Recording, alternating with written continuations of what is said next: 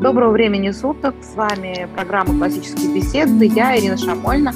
И со мной сегодня Людмила Аргазянская, ведущая курса «Вызов», кандидат педагогических наук, многодетная мама. Мы будем говорить о такой интересной теме, как ощущение родительской некомпетентности. Мне кажется, что она очень актуальна и беспокоит всех родителей, не только новичков на СО, да, но и тех, кто уже начал заниматься и занимается семейным образованием. Планируем обсудить эту тему со всех сторон. Людмила, добрый день. Здравствуйте. Да, дорогие друзья, будем сегодня говорить про компетентность родителей на СО. Такое слово сразу так заставляет тебя собраться, сразу начинаешь примерять вообще на себя. Ты вообще в этом поле, в компетентности или ты не в компетентности находишься. Да? Этого слова не надо бояться, нужно просто на него посмотреть, как на тот образ, который сегодня общество вообще задает, оценивая того или иного человека. Даже школьников у нас оценивают в школе использованием этого слова. У нас есть разные компетенции, они прописаны по возрастам, по классам, по предметным областям. Их такая огромная толстая книжка. И образовательный стандарт, он предполагает освоение всех этих компетенций.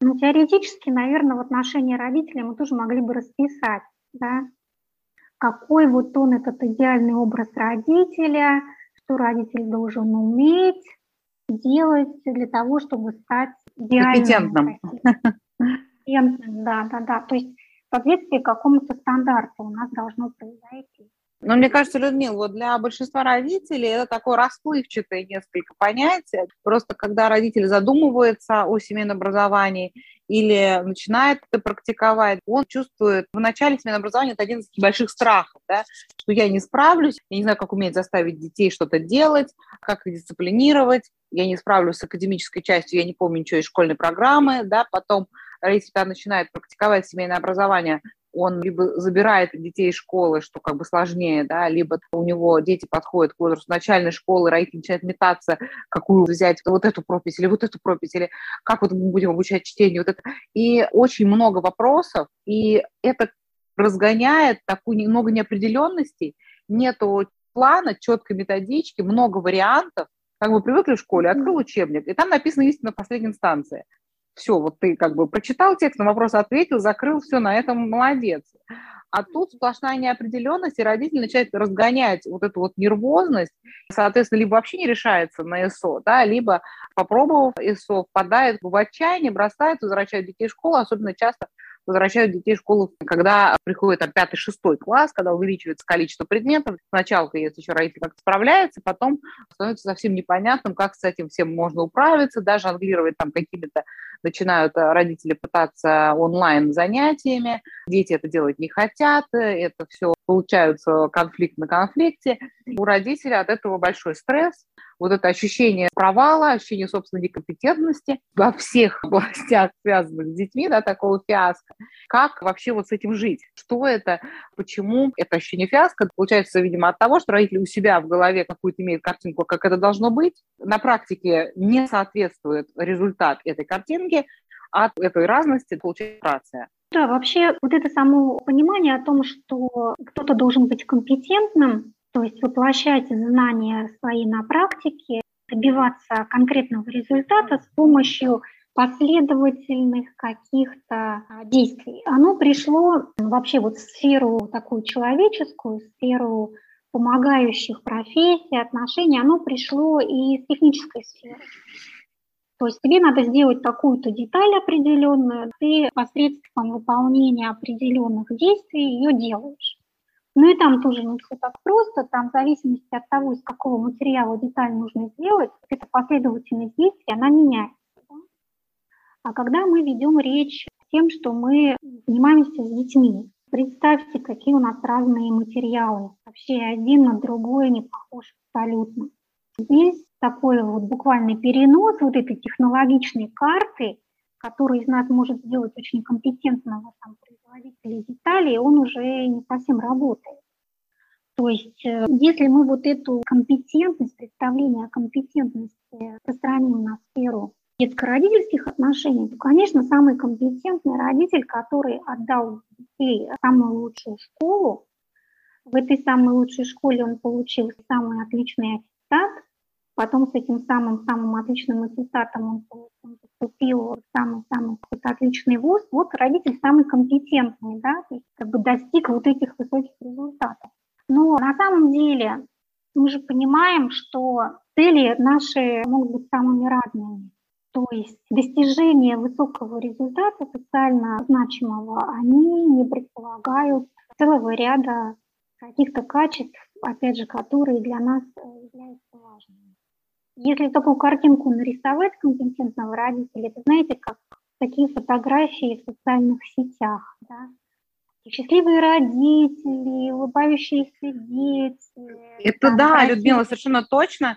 Это какие-то такие иллюзии из да. соцсетей, где блогеры показывают один процент своей жизни, на да. угол чисто убранной комнаты, значит, руку с маникюром, да, да, вот. накрашено лицо, и те две минуты как-то и прилежно что-то делают. Все 99 или 98 процентов всего остального кошмара, который происходит в их жизни, просто не отражается в социальной сети. Но люди, хотя, может быть, во много умом это понимают, все равно продолжают вот на это смотреть и начинают стрессовать от того, что у них жизнь никак не похожа на то, что они видят на картинке. И создаются иллюзия, что где-то реально такое есть знаете, это как вот иллюзия, что где-то есть такие школьники, которые освоили всю школьную программу как часто любят упрекать родители на семейном, что типа, ну, ваши школьники не знают школьную программу, а где эти школьники, которые знают? Где вот они физически существуют? Не на бумаге, не на школьном журнале, а в реальности. Этого нет. Ну нет. да, конечно. Вот кто такой компетентный родитель? У нас же образ такой создан компетентного родителя. Это уверенный в себе, это ни в чем не сомневающийся, это авторитетный, это какой-то очень грамотный, это осведомленный там в разных вопросах. Если мы скажем, что компетентный родитель это заботливый, это чуткий, это сомневающийся, это находящийся вообще в ситуации какого-то внутреннего конфликта, ищущий решений сложных проблем, это уже образ какой-то у нас некомпетентный получается. Человек не понимает, вот что происходит в настоящий момент. Это уже как-то не очень можно одобрить, да, вот в каком-то он находится в таком вот положении, не очень э, таком интересном для всех остальных. Людмила, может быть, знаете, еще здесь накладывается такой образ школьного учителя, что вот учитель входит в класс, он абсолютно компетентен, он знает свой урок, он с гордым видом, с указкой под мышкой журналом шествует к столу и изучает как бы уверенность и компетентность, он управляет классом, дети сидят, значит, не шелохнувшись, его слушают, он, значит, свою лекцию там читает, кого-то спрашивает, на доске пишет и с гордым видом уходит. Может быть, родитель как-то на себя вот это тоже переносит. Ну, конечно, это же стереотип, это такое стереотипное мышление в одной плоскости, да, оно такое немногомерное, очень узкое, какое-то фрагментарное, да, что там у этого учителя дома, какие там у него дети. Мы же этого не видим ничего, да. Ну, просто вот, вот такая роль, она вообще самая простая. Вот самое простое, что можно вообще сделать, это выйти перед аудиторией лекцию прочитать поразить всех вообще своими познаниями. Можно там постараться как-то подготовиться, придумать какой-то яркий какой фильм. Это вообще самое простое. И, Людмила, а... насколько комфортно женщине, маме, например, работу такую иметь, как лектора, в институте, приезжаешь туда, читаешь лекцию, чувствуешь себя совершенно компетентным.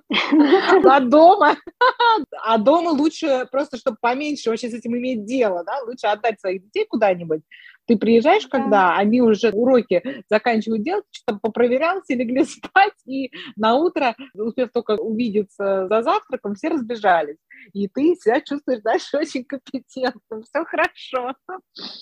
Да, но опять же это иллюзия. Мы даже очень трудясь поте лица каждый день, находясь рядом со своими детьми, мы можем подойти к такой черте своей жизни, когда мы поймем, что мы ничего не понимаем, что вообще происходит. Да?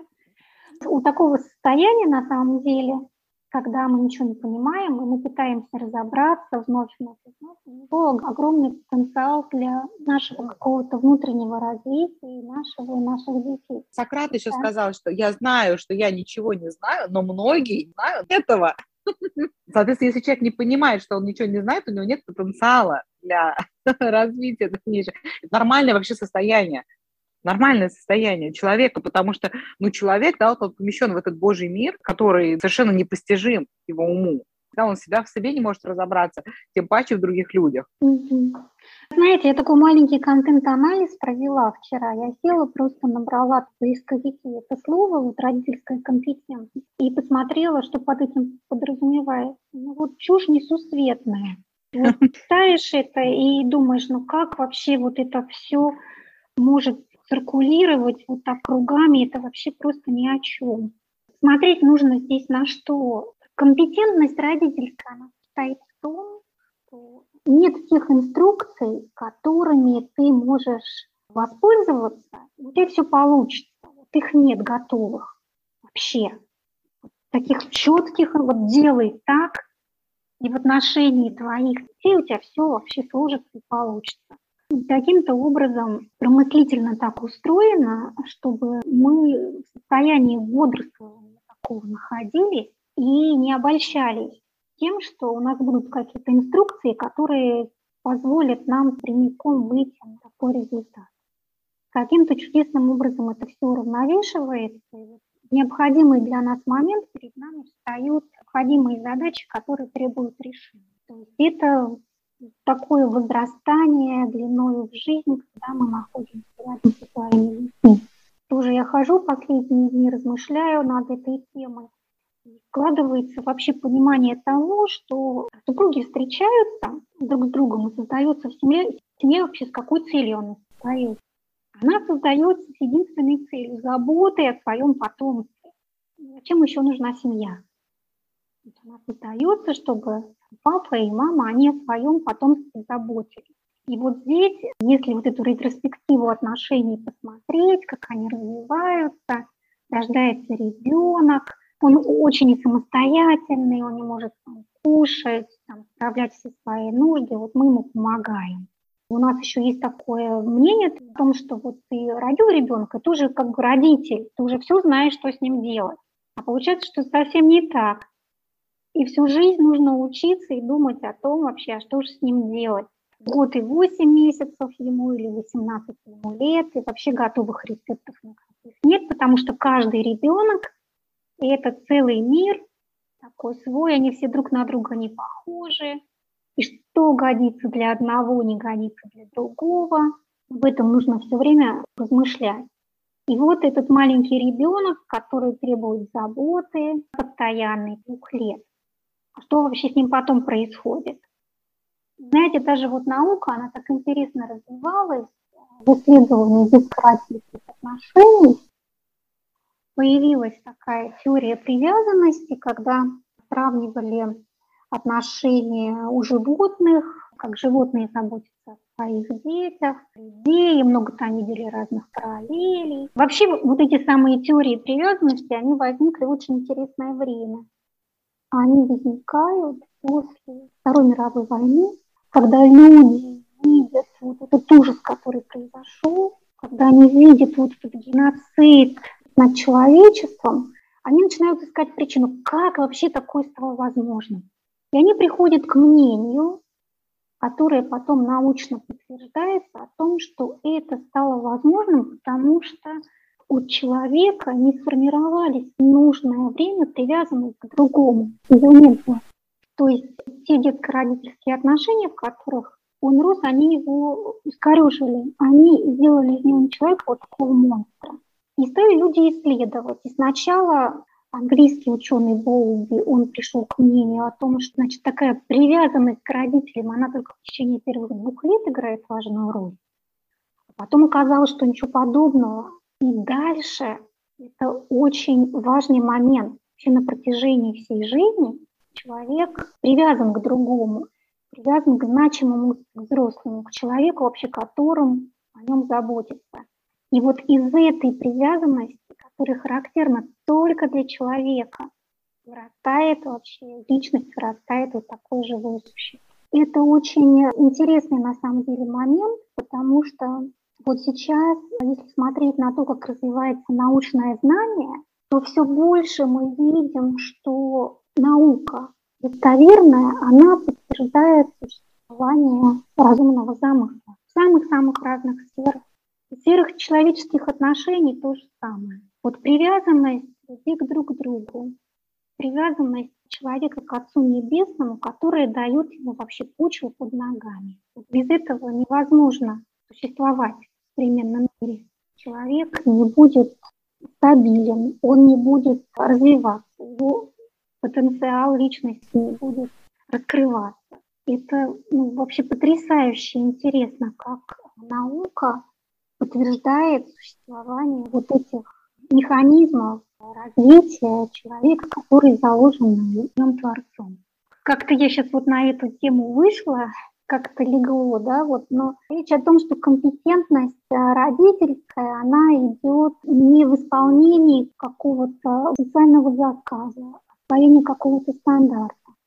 Родительская компетентность в понимании того, что вообще готовых рецептов тут нет. Смотри на своего ребенка, смотри на то, что он может, смотри на то, что ему интересно, смотри на то, какие у него таланты, развивай эти таланты, чтобы этими талантами ребенок потом мог другим людям послужить. Вот какой-то вот в такой логике, если мы будем действовать, у нас что-то получится. И это не прописано в каких стандартах, но это та цель, которая позволяет нам видеть смысл вообще того, что мы делаем. И в этом смысле каким-то образом укрепляться. Людмила, мне кажется, еще нам это ощущение родительской некомпетентности накладывает большой отпечаток школьный опыт, и вообще вот эта картинка, когда дети спокойно, дисциплинированно сидят 6-7 уроков в школе с перерывом на 15 минут плюс перемена большая. Родителю кажется, что если дома дети вот так себя не ведут, абсолютно послушно, то все не так это все плохо, это я некомпетентен, это я виноват, я ничего не умею, я с детьми не справляюсь. Так.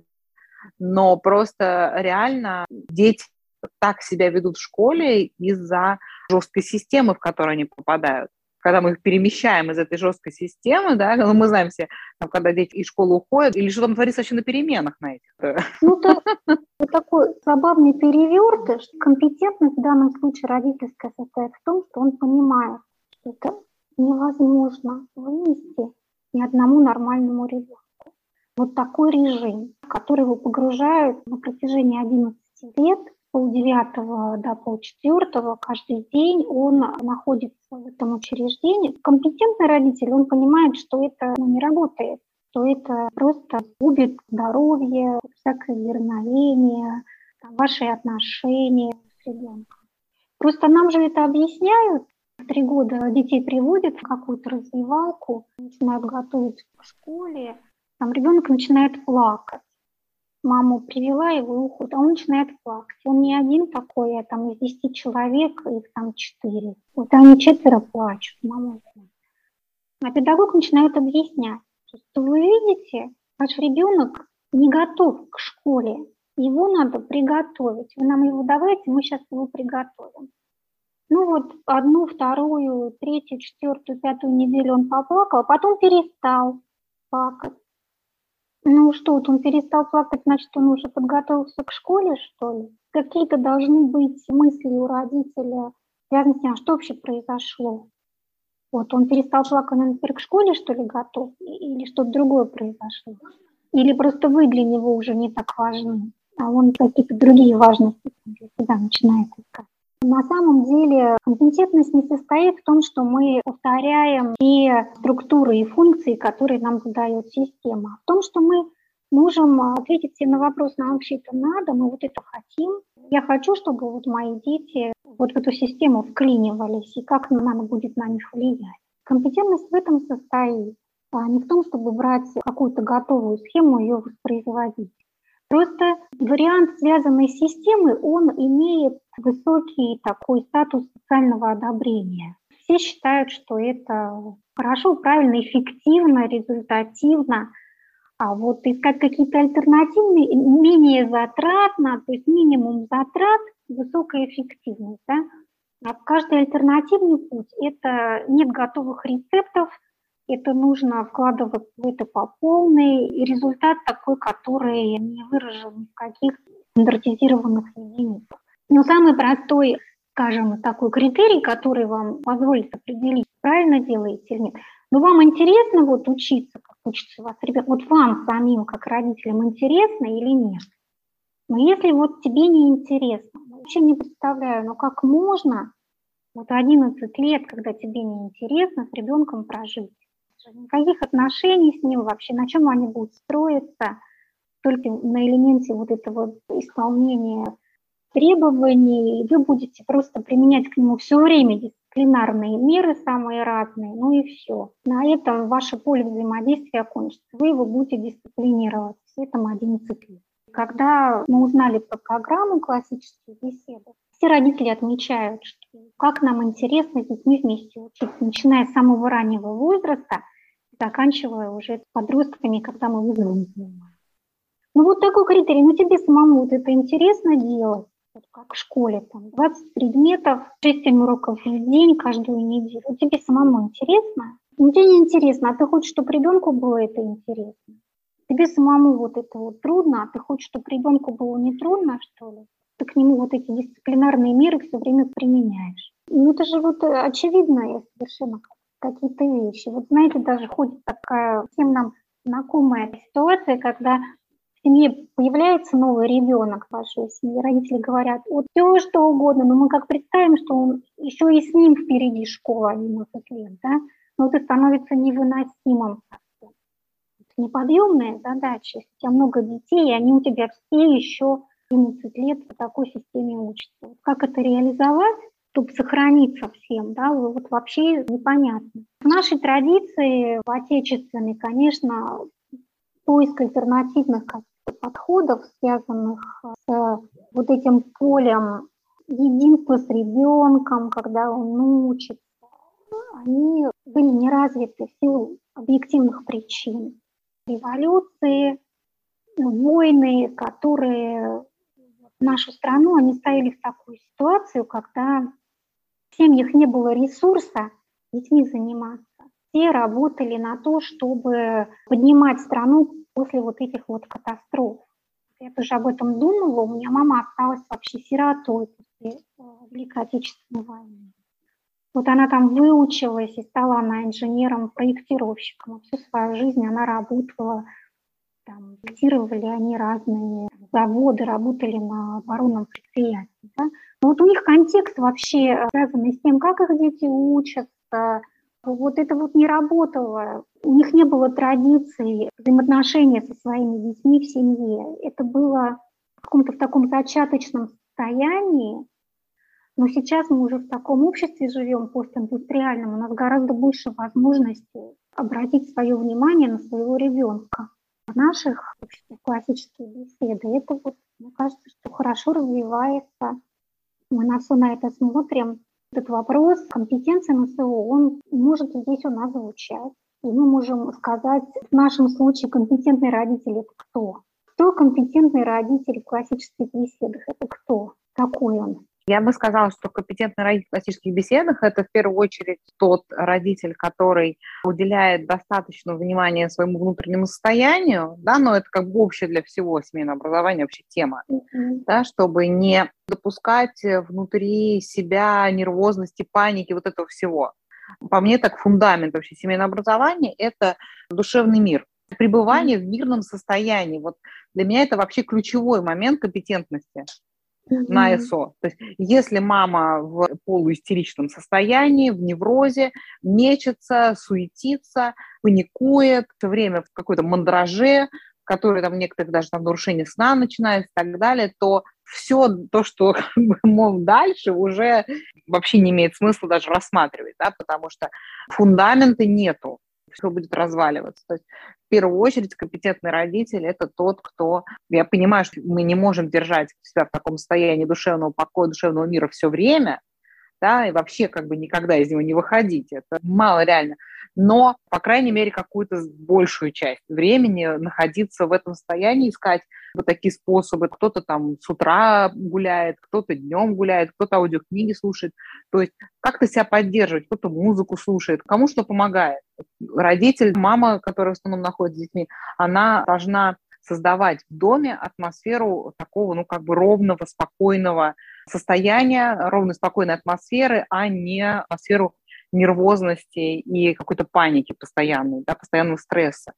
Я вот это в первую очередь назвала компетенцией для ИСО. И в вторую очередь компетентный родитель МКБ – это тот, кто как-то начал уже немного ориентироваться в инструментах да, классического образования, mm-hmm. понимает, в чем вообще ключевая разница между моделью образовательной современной школы и моделью классического образования. Да? Ее не так сложно понять, там достаточно базовые такие различия, да, которые в корне отличают эти системы, да, но вот этот родитель, который занимается рукобожно для себя четко сформулировать, да, чтобы он мог это озвучить, в чем разница, что такое классическое образование, да, что за инструменты, для чего они нужны, как мы их практикуем. Понятно, что сразу этому не научишься, да, но хотя бы вот начать с того, что мы теоретическое понимаем различия, и мы понимаем, что нам нужно, а что нам не нужно, мы понимаем, почему многие методики и подходы из системы современного образования, они не работают в парадигме классического образования вообще никак, да, и они нам не нужны. Это очень важно, и важно очень Третье, наверное, что бы я назвала, это, конечно, связано с классической моделью, понимание приоритетов. То есть что для нас более важно про академическую часть, да? Uh-huh. То есть какие мы хотим цели, какие мы хотим результаты, замечательный подкаст с Людмилой мы записывали, рекомендую всем его как э, ничему не научиться и поскорее поступить в ВУЗ. О том, что дети сейчас в норме не умеют читать, писать и говорить, вообще как бы не считается это проблемой, хотя эта проблема основная есть, да, без которой в любой профессии ребенку ну, будет очень трудно, как, собственно, будет обычно, вернее, не будет хорошего результата, так скажем. Поэтому понимание приоритетов оно имеет ключевое значение, и оно помогает сфокусировать усилия. И не метаться вот среди кучи огромного вот этого вот поля контента, а понимать, что для нас важно, самое, да, что самое важное – это научить ребенка определенным навыкам, да, чтобы он освоил вот эти инструменты обучения – сам фактический материал, он вторичен по отношению к этим инструментам. Он а, может его добирать сам, хотя он важен, безусловно, материал важен. Мы выбираем книги, стараемся, да, чтобы они были качественные источники и так далее. Но фокус он должен быть именно на навыках, на умениях, на инструментарии, а не на загружении в голову ребенка огромного количества контента, огромного количества информации, на что работает современная образовательная система. Наверное, как-то так я бы сформулировала. Да, но я вот с вами совершенно согласна, что присутствие мира в душе, оно определяет все остальное. Что это за мир в душе? Это что такое? Это способность вообще человека, в принципе, адаптироваться той ситуации, в которой он живет. То есть понять эту ситуацию и к ней приспособиться. Но здесь очень важно, например, для меня было понять, что идеально не бывает. Вот так, как я хочу, идеально да, что-то придумала себе. Так не бывает и никогда не будет. Сегодня, знаете, даже наука нам дает такие результаты, утверждает, связанные с тем, что человек способен адаптироваться к какой-то ситуации, в которой он находится, только в том случае, если, вообще говоря, вот всем понятным нам языком, если он смирится. А что такое смирение, вот если мы немножко в такой вот план психологический переведем? Это когда, вот скажем, человек плачет, понимая, что у него никогда не будет того, вот, что он придумал себе нечто такое идеальное, да? Вот когда он плачет об этом, что у него этого никогда не будет, его симпатическая система переключается на парасимпатическую нервную систему. Симпатическая система – это система стресса. То есть если он все время вот идет к этому идеалу, к своему, он придумал себе, что постоянно он вот прям к нему по прямой, ну, не бывает так, чтобы это ну, воплотилось, вообще не бывает. И он начинает со временем понимать, что это невозможно. И он с этим смиряется в отношении его детей. Нам хочется, чтобы они были умными, красивыми, послушными, чистыми, добрыми и все такое прочее. Вот не бывает такого. Мы обязательно столкнемся с тем, что все наши усилия, несмотря на то, что мы тратим на это огромную энергию, силы и вообще свою жизнь, не всегда мы добьемся того, чего нам хочется. И вот это смирение с тем, что не всегда мы можем сделать то, что мы хотим, оно вот этот самый мир в душе нам дает. И пока вот этого смирения не будет, никакой компетентности, собственно говоря, ее и не родится, потому что мы будем ветряными мельницами сражаться, как Дон Кихот или что-то такое еще делать. Реального ребенка мы не будем видеть, мы будем что-то там все придумывать. И вот этот мир в душе, ну, смирение с тем, что вот у тебя вот эти дети, которых тебе Бог дал, и о каждом о них свой промысел, и о тебе в том числе вместе с этими детьми. Тебе вот надо с ними жить. Да. Людмила, вот по этому пункту тоже да, хочу добавить, что это, конечно, такая тоже иллюзия, наверное, из таких материалистичных философских течений, которые доминировали в 17-18 веков, по табула раса, да, чистый лист, что вот человек рождается, и его социум формирует, семья, социум, вот он впитывает это все, и мы получаем продукт воздействия на то, человека. То, что мы хотим, да. то, что мы придумали, да, мы получили. Да, то есть получаем продукт воздействия на человека, вот этого социума или семьи. Реальность такова, что человек рождается уже такой, нечистым листом, у него есть говорят, заводские настройки. И это, конечно, очень имеют возможность наблюдать э, многодетные родители, у которых там не два-три ребенка, а много, больше, еще больше детей, да, и они очень разные. Да. Здесь еще тоже малодетность, конечно, я думаю, сказывается, потому что когда один, двое детей, это как-то так не бросается в глаза. Да, ну что там, ну вот этот такой немножко другой. А когда их много, и абсолютно все разные, каждый со своим характером, это как помогает, конечно, более э, так смиренно относиться к своим возможностям как родителя.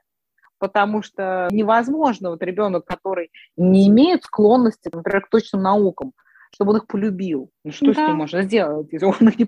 Или там ребенок, тебе нравится сельское хозяйство, а ему не нравится сельское хозяйство. Или тебе нравится да. музыка, да, заниматься музыкой, а ему не нравится заниматься не музыкой. Нравится. Но ты не знаешь, что ты плохой родитель. Ну, просто Конечно. не все люди любят заниматься музыкой. Это невозможно добиться, да, если даже ты будешь его там с детства приучать к этой музыке, он все равно в какой-то момент это бросит и скажет, да я не хочу ничего этого вообще, мне это не нужно. Я, наоборот, пойду, вот мне куру интересно разводить. Очень сложно. Да. Вот, вот у меня третья девочка, она самая способная к музыке. Я просто видела, вот, что она может делать. Она сказала, я не хочу, я не буду музыкой заниматься. Она видела двух своих старших сестер, она сказала, нет, это вообще не мое. Я, а что ты хочешь? Ну, пока она ничего не хочет. Вот. Ну, я очень это все переживала, правда, мне было очень тяжело, потому что немного имея опыт, видя, что из кого может вот музыкант такой получиться, мне казалось, что из него получится. Ну нет, вот этого ей не хватило. Людмила, это еще неизвестно. Вот э, Фредди Меркьюри научился играть на фортепиано в 18 лет. Кто ну, знает? Может быть, в 18 она поймет, что вот это ее жизнь. Ну, тут пока она же еще ну, 14, до 13. Вот, ну, не да, знаем. Ну, я чувствую уже, что, наверное, да, это тоже неправильно что я так решаю, может быть, как-то еще это куда-то вот Все может измениться, да, мы не знаем. Может, ну, не знаю. Вообще вот такой родительский перфекционизм, какая-то идеализация чего-то, да, мне вот казалось, что это неплохо, что это хорошо. Желание ребенка запихнуть в свою фантазию, да. чтобы туда, да, туда фантазию. хорошо вписался туда. Да, и вот и любое, чтобы мы не идеализировали, какую бы да, вот, выясняется, что это идеализация не признак вообще человеческой зрелости, а скорее наоборот. То есть если нам кажется, что вот что-то есть абсолютно хорошее и непротиворечивое, вот, значит, мы чего-то не понимаем. Вот такой подход, он является более каким-то зрелым. Всегда найдется какой-то аспект, который будет связан с проблемизацией вот чего-то такого устойчивого, да, вот этого идеального, к чему нам кажется надо идти. Детьми вот то же самое. Компетентный – это не тот, кто все о всем знает и все понимает и все умеет. А наоборот, кто понимает, что чего-то он не знает, чего-то он не умеет, в чем-то он вот еще не разобрался. Вот в этом такая настоящая компетентность состоит. Понимании того, что мир устроен сложно, не просто он устроен не по тем образцам, которые нам может задать школа, детский сад, институт. Он устроен по-другому. И это какая-то маленькая такая грань, которую мы можем освоить в человеческой жизни, человеческой деятельности, но это далеко не те задачи, которые перед нами стоят. Компетентность родительская в этом понимании ну, своих задач, а не выполнение программы детского сада, школы, вуза. Это не спор. Родительские задачи, они вот не дублируют задачи, связанные с обучением в каких-то институциональных заведениях, институтах садик, институтах школы, высшего учебного совсем не низко. Кажется, что второй такой показатель, тоже, как вы, Ирина, говорили, такой компетентности, это выбор той программы, которая тебе будет интересно существовать вместе с ребенком. Когда мы узнали про классические беседы, это вообще для нас было такое открытие. Я помню, что когда я первый раз пришла на занятия вот, в группу, еще в Костроме, я вообще смотрела на этих ведущих, на этих мам, будучи много лет своей такой скорлупе замкнутой, своего семейного образования, ну, просто как на каких-то небожителей. Мне казалось, что вообще это так здорово, надо же, они вот этим занимаются. Для меня это было так, таким открытием, несмотря на то, что я очень много видела там всяких разных петербургских школ. Я занималась, участвовала в экспертизе образовательных программ этих школ. И вот ну, ничто меня так не удивляло, как вот эти занятия в этих семейных группах по программе классические беседы. И если ты понимаешь, что тебе это интересно, значит, ты своего ребенка вот этим увлечешь, да? Еще когда ты поймешь, зачем это все нужно, куда это все выходит, складывается, мы вообще-то учимся читать, мы учимся писать, мы учимся говорить, мы учимся вообще друг друга понимать. Это такие базовые, базовые вещи.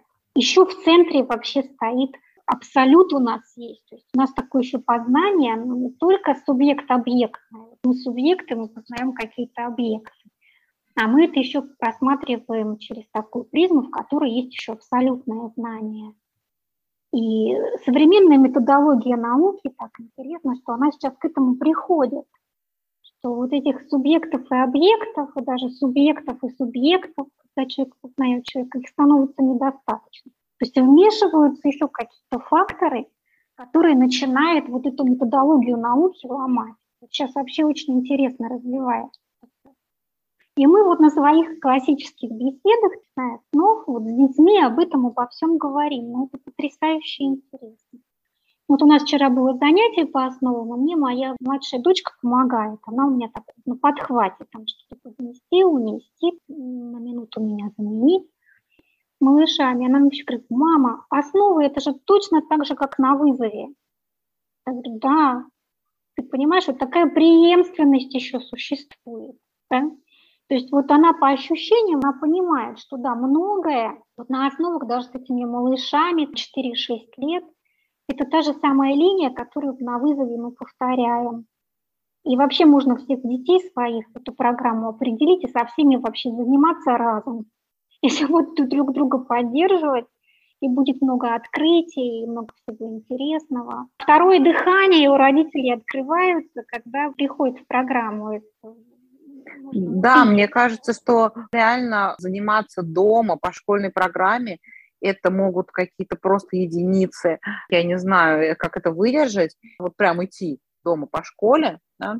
и мне понятно, что родители, которые знакомятся вообще с тем, что семейное образование возможно, и представляют себе, что оно выглядит только, может, так, как воспроизведение школы дома, конечно, тут мне ощущение какой-то компетентности в этом вопросе Представить себе сложно. Было бы здорово, конечно, Здесь чтобы нужно... как можно больше количество родителей узнало, что можно по-другому учиться. Да, да? Можно учиться по-другому, и это будет настолько эффективнее, настолько проще программу школьную ограничить просто сдачей аттестаций в основное время заниматься принципиально другим образованием, которое эффективно, очень удобно для семейного образования, и родителю придает, на самом деле, очень много уверенности, потому что в нашей парадигме от родителей не требуется знать все, и от него требуется только задавать вопросы и пользоваться инструментами познания. К нему нету требований быть там ходячей энциклопедией по всем предметам. Это просто совершенно не нужно. И это снимает, конечно, огромный такой вот стресс. Очень здорово заниматься по программе классические беседы, потому что так занимаясь, ты становишься ребенку другом. Вы делаете с ним одно дело акцент э, дисциплинирования, вот как по школьной системе, да, вот постоянно нужно ребенка дисциплинировать. Сложно себе представить человека, который увлеченно все эти предметы будет каждую неделю по 7 часов изучать. Ну, невозможно. То есть мы контролируем и мы дисциплинируем, чтобы нам вот не сбиться с этих настроек, которые ведут нас к освоению образовательного стандарта. То здесь по-другому строится. Конечно, элементы контроля и дисциплинирования они тоже присутствуют, без этого никуда, потому что мы ответственны за то, что с нашими детьми происходит. Да? Мы главные, мы все решаем, определяем.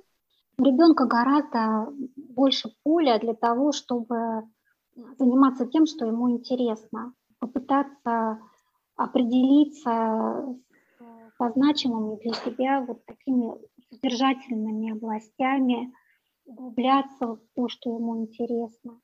Я вообще другой возможности не вижу. Как это еще по-другому можно сделать? Ну, особенно вот сейчас на подростках вообще не представляю.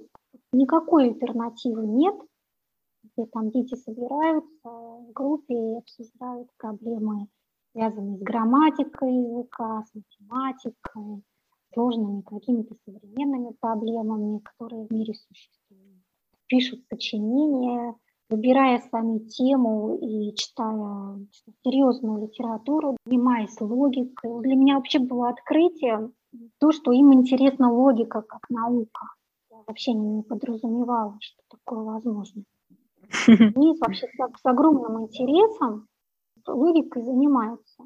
То есть это то, чем мы никогда не занимались. И, в общем-то, в их предыдущем опыте этого тоже не было исследовать акты разума, какие там бывают словесные выражения, а там столько параллелей разных, там так интересно, и они все это знают, они эти схемы рисуют. Просто вот это же та область человечества, которая могла быть вообще не активирована, не занимаясь мы по этой программе, а это ну, потрясающе, просто интересно. И меня удивляет, что им это интересно. Откуда, откуда вот этот интерес? Как-то же он возник, потому что они пытались разобраться в каких-то вопросах, да, а вот логика это какой-то инструмент такой вот, она позволяет ему видеть какие-то общие, вот, наверное, закономерности. Для нас, когда я воспитанников Она... школы, много таких открытий с своими детьми. Меня, я помню, с первым да. ребенком очень поразило, что ему понравилось на ключах писать сочинения. То есть для меня это было вообще... Как такое Я такого быть? не слыхала, чтобы в школе был какой-то мальчик, тем более мальчик, которому нравится писать сочинения. Я даже не то, что не встречала, даже не слышала, что такое бывает. Нет, ну, я читала биографию Пушкина. Понятно, да, там Толстого, но чтобы в реальной жизни какой-то да, там знакомый знакомых, которому нравилось это делать, не представляла, что это ну, возможно. А оказалось, что вот.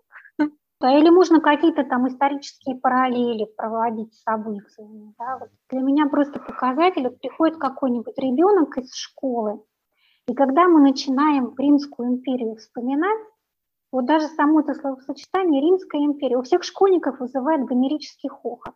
Они вообще не понимают, при чем тут эта Римская империя. Вот всегда вот приходит кто-то из школы, мы всегда возникновение распад Римской империи, они начинают хохотать. Вообще, о чем вы говорите? да? А что смешно вы?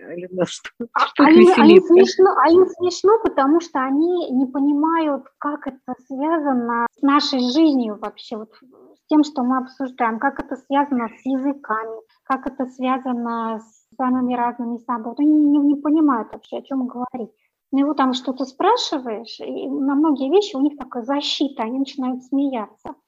Потому что им кажется, что это uh-huh. глупый вопрос. Никак все не, не взаимосвязано между собой. Да? Так теряются. А это же взрослые люди, они точно так же воспринимают вот этот мир как нечто разрозненное, не взаимосвязанное друг с другом. В логике школьных учебных предметов вот это все у них там раздробилось. Я представляю, как не хочется в это во все опять погружаться с детьми, не хочется, потому что вроде ты это все сбросил вот с себя, да, прошел вот этот путь, все сбросил. Вдруг опять с детьми, опять в школу погружаться. Но сегодня есть возможность найти какие-то другие пути, общаться с родителями, которые детьми занимаются. Просто посмотреть на этих детей, которые по этой программе занимаются. И почувствовать себя вообще компетентным, хотя бы сделать свой выбор. Вот не то, что тебя, ты пошел туда, вот тебя заставили в школу идти, ты пошел, ходишь, у тебя нет никакой вообще другой альтернативы. Но, по крайней мере, сделай выбор, определись для себя и адаптируйся к этой ситуации. Вот ты выбрал школу, да, вот все ты ходишь туда, все это твоя, значит, такая стратегия развития твоего ребенка. Да? Но если тебя что-то не устраивает, ну, у тебя вот есть выбор, посмотри на что-то другое, попробуй. Там есть поддержка, есть помощь, есть ведущие, есть академическая команда, есть кураторы, есть всякие разные пособия, есть родители. Там достаточно большая поддержка. Есть уже опыт и дачи этих аттестаций в сообществах разных. Как бы все это присутствует. Но вот э, компетентность состоит в том, что ты можешь сам определить вообще, что тебе нужно.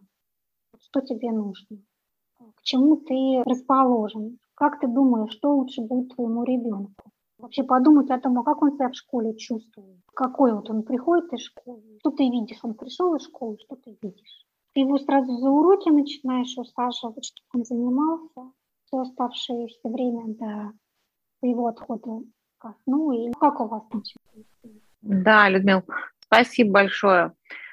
Мне кажется, очень полезный такой для многих будет подкаст. Давайте в завершении, как бы вы сформулировали, что вы посоветовали родителям, которые только присматриваются к своему образованию или только начали такой, какой вот основной совет вы бы дали, чтобы не подать в панику да, от того, что я с этим всем не справлюсь? Наверное, нужно попытаться задать самому себе вот целый ряд вопросов, поискать на них ответы. Вопросы – это же вообще наш любимый метод, в котором мы существуем, метод познания мира.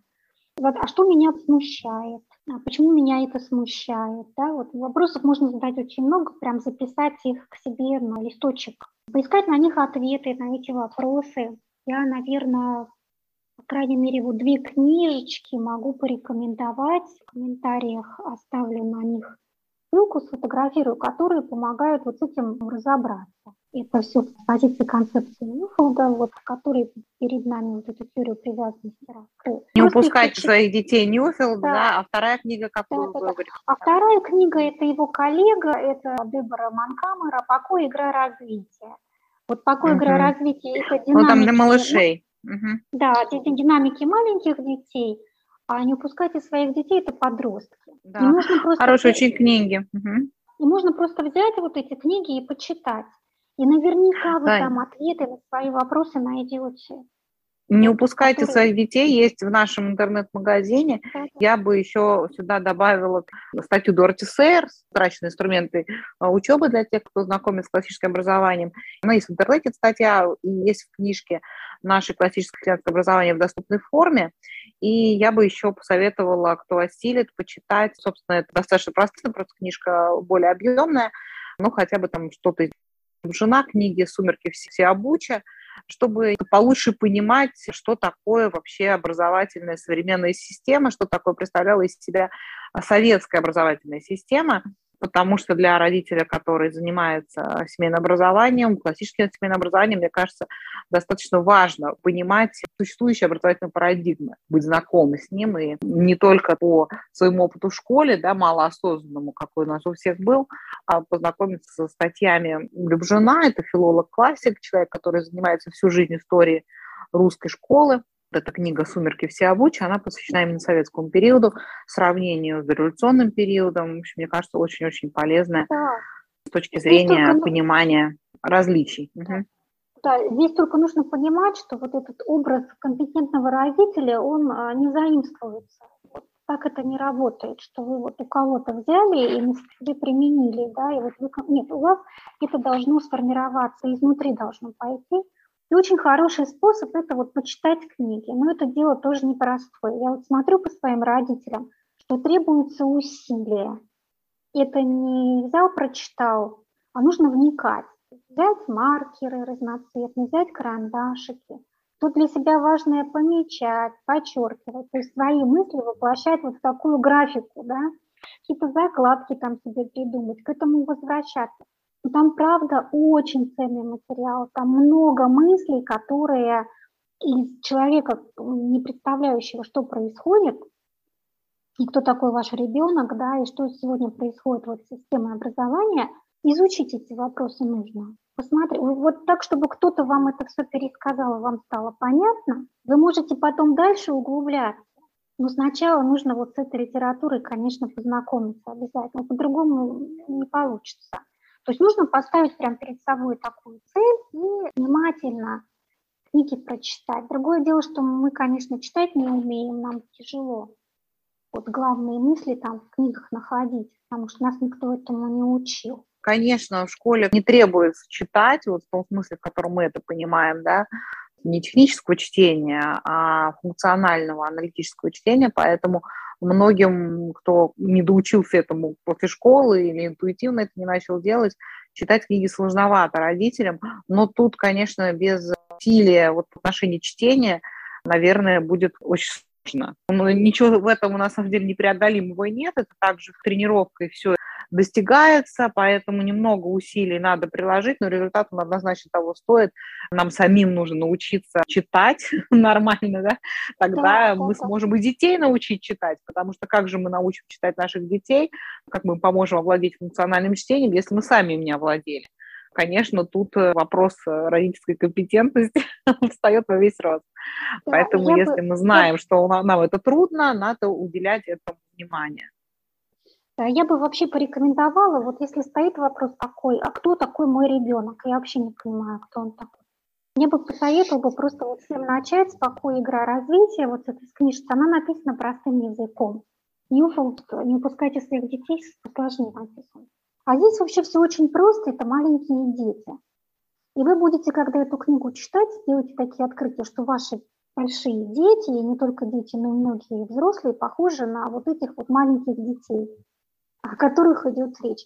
То есть мы часто видим взрослого человека или подростка, у которого динамики маленького ребенка. И вот можно задаться вопросом, а почему же так происходит, что он вроде уже большой и ведет себя вообще как малыш? Что же не так?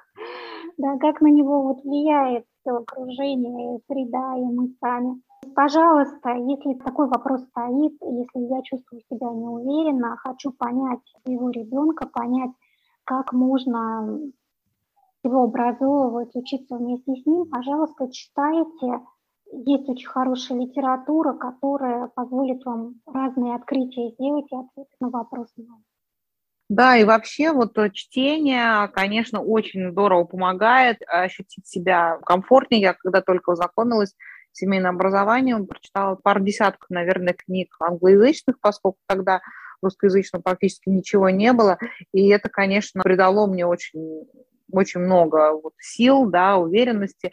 Просто не было такой книги, которую я вот взяла, и я поняла, что вот это вот все точно буду делать вот как там написано, да, там просто люди делились своим опытом. Но само чтение литературы на эту тему, слушание подкастов наших, у нас очень много информации, да, полезной, где если нет времени читать, ну и вообще у нас на русском мало на самом деле все равно очень литературы, по семейному образованию. У нас мама делится вот опытом своим семейным образованием. Мне кажется, это очень-очень здорово, очень помогает особенно начинающим, да и не начинающим тоже. Только здесь, конечно, мы должны всегда помнить о том, что не нужно переносить без адаптации опыт одной семьи на свою семью, да, потому что разные люди, разные обстоятельства, разный характер, все разное. Но слушая как бы каждую маму, что-то полезное для себя, ну, точно мы найдем для своей семьи. Поэтому вот наши подкасты я бы тоже очень рекомендовала слушать у нас в телеграм-канале. Есть подборки подкастов специально по темам. Нужно это внести э, в свой ежедневный какой-то такой вот график, да, повышение своей компетентности в области семейного образования, и просто этим а, регулярно каждый день заниматься, не нужно это по полдня, да, там, но просто понимать, что вот мне сегодня там надо хотя бы полчаса найти, там, или час, в обед я готовлю, я послушаю что-то, да, там, перед сном я полчаса почитаю, но все время немножко, немножко, немножко, немножко маленькими шагами, да, как-то вот двигаться. Мне кажется, очень полезно. Это же очень, это очень интересно. Вы начнете да. узнавать какие-то вещи, о которых раньше вообще не задумывались. Там будет масса открытий, и вы познакомитесь с настоящими живыми людьми. Вот не с какими-то там компетентными, а с живыми, которые делятся своими вообще насущными какими-то проблемами, задают какие-то важные вопросы, потому что чем хорошо еще наше сообщество, у нас собраны не педагоги, не какие-то профессионалы, а собраны родители, обыкновенные родители, которых много разных забот, но они еще занимаются образованием, воспитанием своих детей. Да, это, мне кажется, особенно ценно, потому что педагог это что он может сказать? Он может сказать о своей педагогической деятельности в образовательном учреждении. Вот он о чем говорит. Он нам не будет рассказывать о том, что у него в семье происходит. Да? А для нас-то это важно нам педагоги со своим педагогическим опытом в образовательном учреждении при работе там, со школьниками или студентами не сильно могут помочь в наших задачах. Да, что-то, конечно, там какие-то приемы, которые используют методически, там, да, но у нас самые важные задачи, они другого плана. Поэтому, конечно, для нас гораздо ценнее опыт реальных родителей, которые практикуют семейное образование, которые делятся именно опытом жизни в своей семье, реализации этого нужно всегда задать какие-то вопросы, и, все равно общение это прекрасно, но начинать книги надо читать обязательно. Это немножко такой другой формат, он такой вдумчивый, такое прям глубокое погружение будет. Берите mm-hmm. карандаши, берите разные маркеры, берите разные красивые закладки. Вы прям не бойтесь эту книгу разрисовать. На самом деле очень здорово. Я вот детям, своим студентам всегда говорю, понимаете, что вот у вас ваши мысли, которые возникли, вы их изобразили прям на этих страничках. Да, я тоже за преодоление. То есть, если книжку жалко, купите две. Пусть одна стоит чистенькая, а другую... Ну, сейчас книги, реально, они ну, как бы не, так, не, не столько стоят, да, чтобы вот вообще себе невозможно было позволить, и это было бы препятствием таким большим, да. Ну, и одну из этих книг используйте просто как э, рабочую тетрадь я вот тоже преодолела не сразу в себе вот эту такую фобию начать писать, рисовать. Но реально, пока мы не начнем ее использовать как свой рабочий материал, нам гораздо труднее извлечь из нее ну, максимум. Да. Это будет такая между нами книга, будет вся такая дистанция, да, что мы там боимся что-то да, написать, да, боимся да, какую-то пометку сделать. Надо все-таки жизнь одна, да, и нам нужно из книжек выжить максимум для себя полезного. Что книги? Они нас переживут на полках. Да, вот, вот прям берите и будете результаты, плоды своего труда сразу увидеть, э, когда ваша книга будет раскрашена разными цветами, как, как каждый вообще выделенный словосочетание, это ваша мысль, вы заметили что-то важное для себя? Я обычно делаю так, что я прочитываю книгу первый раз, мало делая пометок. И после того, как я прочитала книгу первый раз, или я прочитала ее краткое содержание для художественной литературы, это более удобно, я уже понимаю, какие темы есть там, да, какие персонажи есть. Ну, вот когда начинаю читать ее второй раз, либо я ознакомилась с кратким содержанием, я просто уже для себя помечаю, что вот этим в начале книги прям, что это будет цвет для такой-то темы, это будет цвет для такой-то темы, это позволяет не запутаться. Да, и работать с книгой удобно становится, да, когда вы можете взять и какую-то вот одну тему, которую вы хотите просмотреть, ее быстро пролистать, и этот цвет вам подскажет, где искать фрагменты, относящиеся именно к той теме до того, как вы начинаете размечать цветными маркерами. Еще очень удобные сейчас вот появились маркеры, которые работают по принципу автоматической ручки, да, когда не надо снимать, одевать колпачок бесконечно, это очень нервирует. Вот, очень удобная тоже вещь, всем рекомендую и начинаете уже размечать, понимая, какую тему каким цветом, какая тема каким цветом будет работать. Называется лайфхак. Да, книгу читая про детей, можно о родителей одним цветом, о ребенке другим, да? угу. про мозг ребенка. По возрастам, да, возраст такой, возраст такой, там, отношения со сверстниками третьим да, цветом. Да. Составить себе сразу цветовую схему, с которой вы будете работать, да, чтобы это не превратилось в хаос. Да, ну вот у меня бывает, что я теряю маркеры просто, я хватаю К сожалению, у меня все это путается, но я не могу, я не справляюсь с этой задачей, потому что у меня кто-нибудь mm. может тащить, у меня... Нет. Я тогда беру просто ручку или карандаш, Вперед. Нет, я положила эти маркеры в отдельный пенал, который я убираю в недоступное для детей место и беру его только тогда, когда сажусь работать с книгой, иначе невозможно, конечно, все растащит. Здорово, это, это замечательно. Вот я Ирина, не справляюсь с такой задачей, я где-то забываю этот пенал, он куда-то у меня происчезает. Пенал хранить в спальне. Тумбочке своей или под подушкой, или наверху ну, шкафа, куда обычно никто не ищет его да, там, это, потому что со стола утащат. Задача, которую надо ее взять в голову обязательно отработать. Ну, потому что иначе меня слишком начинает сильно нервировать, э, когда я свое время вот с книгой провожу, а у меня нет маркеров, которых я уже аллоцировала, да, для определенных цветовых категорий, поэтому я слежу за этим пеналом, и он находится в недоступном для вот раздербанивания мест. Да, ну приходится смиряться, поплакал, маркеры исчезли, поплакал, взял карандаш и пошел читать карандашом. Вот, ты смирился с тем, что в моей ситуации это невозможно. То есть у меня уже известны все шкафы, подушки, где можно что-то найти, и это все все равно куда-то ищет. Ну, это вот такая ситуация. Да? Замок Поэтому... в спальню. Очень хорошая вещь. У меня запирается спальня, потому что это иначе тоже очень неудобно. Ну, ну, реально. Ну, когда много детей, это совершенно неконтролируемое вот это броуновское движение по дому. Можно этот вопрос решить или иметь про запас еще один комплект маркеров просто. Да, вот про запас это хорошо, да. Это... Вместе вот с ножницами, которые все время растаскивают. Мы поделились с вами даже своими вот подробностями личными, как у нас это все происходит. Личной жизни. Да, личной Хорошо, все, Людмила, спасибо вам большое. До скорой встречи с вами на следующих подкастах. Очень интересная беседа с вами всегда. Очень приятно. Спасибо большое. Спасибо, доброго.